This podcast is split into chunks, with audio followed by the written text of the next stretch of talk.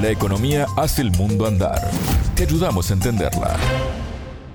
Bienvenidos. Desde Montevideo comienza Contante y Sonante, el espacio de economía de Sputnik. Desde Montevideo los saluda Alejandra Patrone. Ya me acompaña Natalia Verdún. Natalia, ¿cómo estás? Bienvenida. Muy bien, Alejandra, muchas gracias. El riesgo país de Ecuador alcanzó un máximo de 1.726 puntos en la última semana de septiembre y si bien en estos últimos días bajó 100 puntos, sigue siendo alto. ¿A qué se debe esta situación? Lo analizamos en Contante y Sonante. El tema.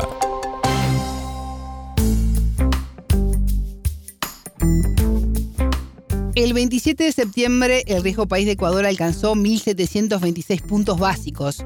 Estamos hablando de la cifra más alta en dos años y mil puntos más de cuando asumió el presidente Guillermo Lazo en mayo de 2021, Natalia. Exactamente. Hay una serie de variables que influyen en el alza de este indicador que, recordemos, es manejado por las agencias calificadoras para evaluar la probabilidad de una nación de no cumplir con sus obligaciones financieras. Quien nos dio más detalles sobre este concepto es el economista ecuatoriano Pablo Dávalos, director del Foro de Economía Alternativa y Heterodoxa. La entrevista. El concepto de riesgo país es un concepto creado, inventado por las eh, agencias calificadoras, especialmente Moody's.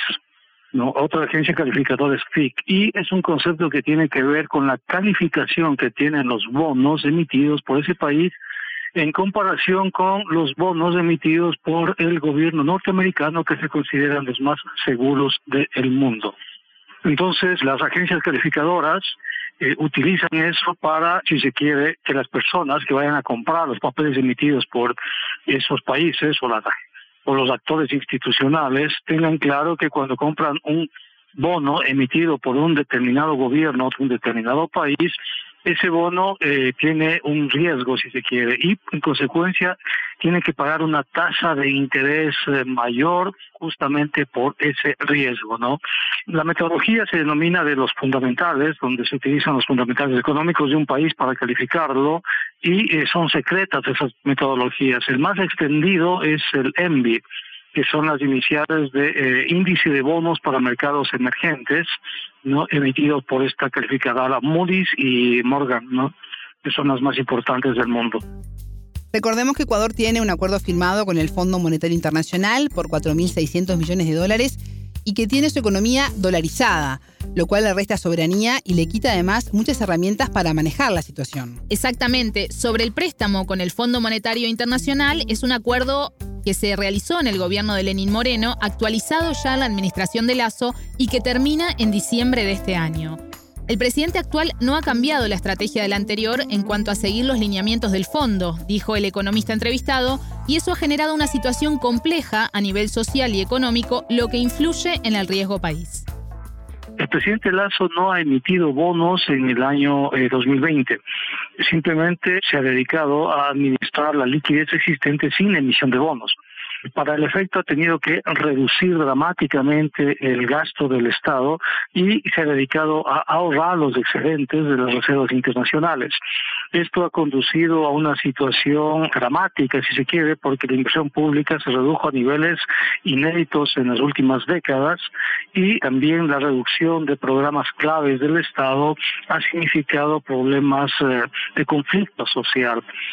Eso lo hace para eh, cumplir con el Fondo Monetario y por lo tanto eh, Lazo no tiene necesidad de ir a los mercados internacionales a buscar eh, la emisión vía emisión de bonos a buscar liquidez porque no tiene casi ningún nivel de gasto lo con lo que recauda en impuestos le alcanza para cubrir sus necesidades más inmediatas y ha puesto el contador a cero en inversión pública Ahora bien, Dávalos decía que no hay gasto, por tanto no es necesario emitir bonos. Sin embargo, el presidente Lazo ya anunció un probable nuevo préstamo con el FMI a firmarse en el 2023 porque necesita liquidez y es imposible obtenerla por otra vía justamente por el alto riesgo país si emite bonos, lo primero que va a hacer es ver que ha subido el riesgo país porque no inspira confianza. Paradójicamente, a pesar de ser un gobierno de derechas, a pesar de ser un banquero, no inspira confianza a los mercados financieros internacionales. Le ven con, eh, si se quiere, eh, sin capacidad política, le ven muy frágil, muy débil. Piensan que probablemente ni siquiera termine su periodo al cual fue electo. Por eso es esa calificación tan alta del riesgo país en el caso ecuatoriano. La percepción que existe a nivel internacional es que el gobierno de Lazo es un gobierno muy débil y sin mucha capacidad de gobernabilidad. Entonces, en los modelos matemáticos que miden el riesgo país, las variables que tienen que ver con la gobernabilidad de un gobierno, entonces esas variables se disparan, por así decirlo, y disparan a las otras variables. Es decir, el gobierno de Lazo puede tener buenas reservas internacionales, la inflación no es muy alta, hay un excelente precio del petróleo, que es una fuente importante también de recursos fiscales, pero políticamente, en cambio, es muy débil hacer políticamente muy débil las variables y los indicadores que miden justamente los comportamientos políticos en estos modelos de riesgo país generan señales de alerta y esas señales de alerta le dicen a los inversores que probablemente se encuentren con un gobierno tan débil políticamente que puede ser incluso destituido por su asamblea, destituido por movilizaciones sociales, etcétera, ¿no? Esa es la impresión que este momento se puede leer del incremento del riesgo país con respecto a Guillermo Lazo. El entrevistado se refirió a cómo las medidas del gobierno influyeron en la institucionalidad, la crisis social y la violencia. El gobierno, por cumplir con el Fondo Monetario, llevó a niveles eh, muy, muy radicales la reducción del tamaño del Estado si el Fondo Monetario le decía que tenía que establecer, que se llevó un ahorro del 2,5% del PIB, el gobierno duplicó esos indicadores para presentarlos al Fondo Monetario como indicadores de cumplimiento. Esto hizo que eh, poco a poco la institucionalidad eh, empiece prácticamente a colapsar en el país. Y esa institucionalidad está relacionada con políticas públicas y con pagos determinados a funcionarios y demás. Entonces, ahora en el Ecuador, el trámite de sacar un pasaporte, que antes era una cuestión de 20, 30 minutos, ahora puede tomar de 3, 4 meses porque no hay especies, porque no hay funcionarios, etcétera, ¿no? Y producto de eso también se llevó adelante eh, la desarticulación del sistema penitenciario. De un presupuesto de más de 300 millones se lo redujo a cerca de 50. Entonces no había la capacidad institucional de contener la violencia que hay en ese sistema de rehabilitación y financiar las políticas públicas para tratar esa violencia a través del sistema de rehabilitación. Entonces esa violencia simplemente rebasó, rebasó ¿no? y ante una especie de anomia social surgen actores armados que le disputan al Estado el monopolio legítimo de la violencia. Entonces tú tienes eh, bandas criminales, crimen organizado, que empiezan a, a cobrar protección a los ciudadanos en varias ciudades del país, porque no hay Estado es una es un estado fallido, es un, es una anomia social, si tú quieres, producto de llevar eh, este programa del Fondo Monetario que era muy drástico, además, radicalizarlo aún más.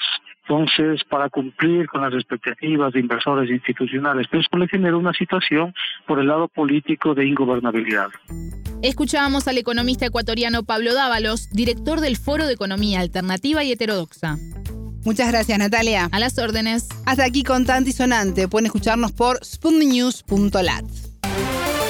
Contante y Sonante desde Montevideo.